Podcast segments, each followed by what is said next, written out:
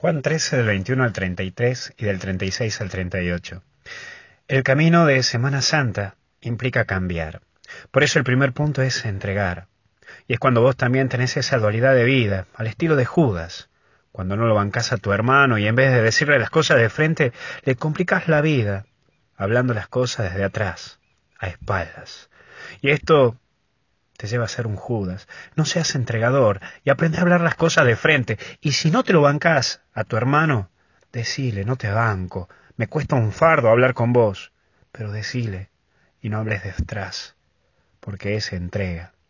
Y todos también tenemos un poco de este Judas. Cuando se nos mete la rivalidad, cuando queremos ganar un puestito, cuando queremos conquistar algún punto a favor de fama, y somos capaces de pisarle la vida al otro con tal de yo sobresalir.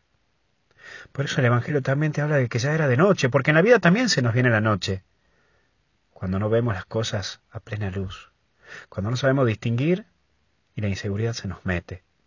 Esa es la noche. En la vida tenemos día y también tenemos noches. Hay momentos en tu vida en que las cosas las tenés claras, las ves claras, y hay momentos en tu vida en donde todo es oscuro y donde no se ve nada. En esos momentos de oscuridad te pido que te aferres a Dios. Dios no te va a abandonar. Dios no te va a dejar. Por eso no lo niegues a Jesús, no caigas en la gran Pedro, que cuando tu vida está todo bien, sos el más rezador de todos, sos el de más de ir a misa y de golpearte el pecho, pero cuando las cosas no te van bien y la vida empieza a apretarte, sos el primero en tirar la toalla y hasta dudas de la existencia de Dios y hasta de olvidarte de Dios. Dios no te deja.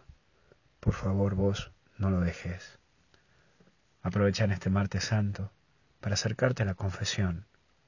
Y si en algún momento lo has traicionado, acércate, porque Él ha resucitado. Y si en algún momento lo has negado, acércate, porque Él ha resucitado. Y si en algún momento se te viene la noche, acércate, porque Él ha resucitado y está vivo, está al lado tuyo. Que Dios te bendiga en el nombre del Padre, Hijo y Espíritu Santo. Cuídate.